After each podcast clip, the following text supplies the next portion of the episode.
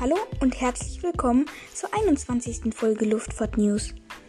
Heute geht es darum, wie es dem Frankfurter Flughafen in der Corona-Zeit geht. Denn wie an fast jedem anderen Flughafen auch, sind in Frankfurt die Passagierzahlen deutlich gesunken.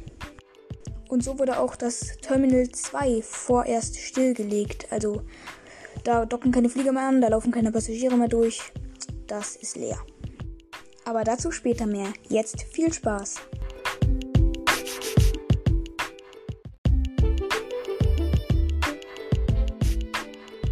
Ja, vor Corona war der Flughafen Frankfurt eigentlich ziemlich rentabel gewachsen. Zwar nicht so stark wie manche andere Flughäfen, zum Beispiel München oder im asiatischen Raum, die aber auf jeden Fall gesund und so, dass man damit Geld verdienen konnte. Seit acht Jahren ungefähr war die Landebahn Nordwest offen und das Terminal 3 befand sich auch im Bau. Und dann kam das, womit wohl keiner rechnete, Corona. Als sich das Virus noch in China befand, oder hauptsächlich in China befand, ging es eigentlich mit dem Luftverkehr auch gut weiter. Flüge in den asiatischen Raum wurden deutlich gestrichen, aber in Richtung Amerika, das ist halt nun mal das größte Gebiet, da ging es auch ordentlich weiter. Über Inlandsflüge müssen wir jetzt gar nicht sprechen, die gingen auch gut ab. Niemand ahnte, dass sich dieses Virus über die ganze Welt verbreiten könnte. Ja, aber genau das geschah dann und die Airlines der ganzen Welt reagierten darauf mit einem ziemlich drastischen mit einer ziemlich drastischen Reduzierung der Flugbewegung oder der Flüge. Zwei Monate lang war fast alles dicht und nur noch Frachtflieger und Flüge, bei denen die Leute an Bord unbedingt irgendwo hingebracht werden mussten, flogen. Am tiefsten waren die Passagierzahlen in Frankfurt im April und im Mai. Von 5 Millionen Passagieren monatlich fiel diese Zahl runter bis auf 0,25 Millionen Passagiere. Die Heimatfluggesellschaft Lufthansa bekam natürlich auch einen ordentlichen Dämpfer von diesem Virus. Und alle großen Flugzeuge, sprich 747, A380 und A340, wurden vorübergehend geparkt. Und zwar nicht geparkt für einen Tag oder so, sondern für wirklich längere Zeit. Die kleineren Flugzeuge waren auch nur zu einem wirklich winzigen Teil im Einsatz und so war wirklich nicht mehr viel los am Frankfurter Flughafen. Die Terminals waren wie leer gefegt und man war eigentlich, wenn man mal flog, ganz alleine da. Und in dieser ganzen Zeit wurde weiter am Terminal 3 gebaut. Ja, das wird auch immer noch gebaut. Da wird nicht, da wird kein Baustopp eingerufen, weil die Betreiber haben wohl Angst davor oder ist ja auch verständlich, dass das in so einer Aktion wie die mit dem BER enden könnte. Und auf eine Kostenhebung von 2 Milliarden auf 6 Milliarden, mm, mit dem Beispiel von Air, von Air Berlin, von, vom BER, ja, darauf hatten die Betreiber von, vom Frankfurter Flughafen eben keinen Bock.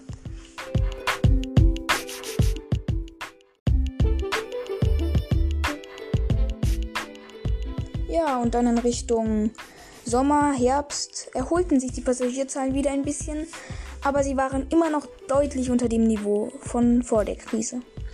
Der Sommer ist ja bekanntlich für die Airlines und auch für die Flughäfen das wichtigste Geschäft, weil dort die meisten Leute einfach fliegen wollen. Ja, und im Sommer 2020 wollten nicht ganz so viele Leute fliegen, beziehungsweise viel, viel weniger.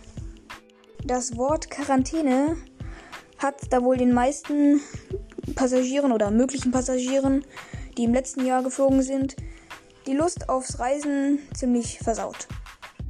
Im August schaffte man dann nochmal so rund die 1,5 Millionen Passagiere Grenze. Das half dem Flughafen auch nicht so richtig und war vor allem auch viel weniger als sonst. Dann gingen die Passagierzahlen wieder runter. Auf jeden Fall lange nicht so stark wie im, ja, am Anfang von Corona, also im Frühling. In Richtung Jahresende konnten sich dann die Passagierzahlen wieder ein bisschen fangen. Und man blieb nun bei dem Niveau von ja, so ungefähr 0,5 Millionen Passagieren. Und damit kann natürlich kein Airport leben und das macht ihn auch noch lange nicht rentabel. Zumindest einen eigentlich für über 5 Millionen Passagiere ausgelegten Airport. Ja, und so ist Frankfurt zurzeit wirklich nicht so gut dran.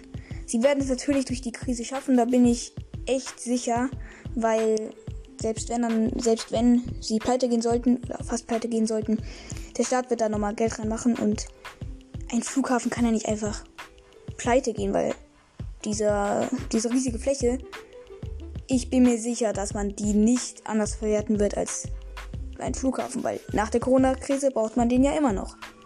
Und tatsächlich gibt es ein Gesetz, das besagt, dass Flughäfen auch nicht einfach so zumachen dürfen. Die dürfen nicht ja, den Passagierbetrieb komplett einstellen, um eine Mindestversorgung zu sichern. Und nur noch mal kurz für diejenigen, die es interessiert.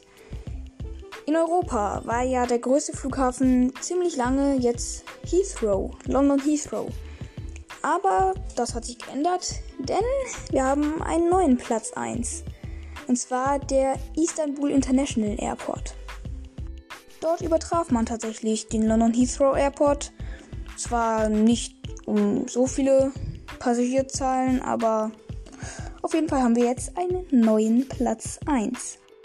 Wie lange der Istanbul International Airport diesen Platz halten kann, wird sich zeigen. Aber da bin ich auch schon ganz gespannt drauf. Und ihr wahrscheinlich auch.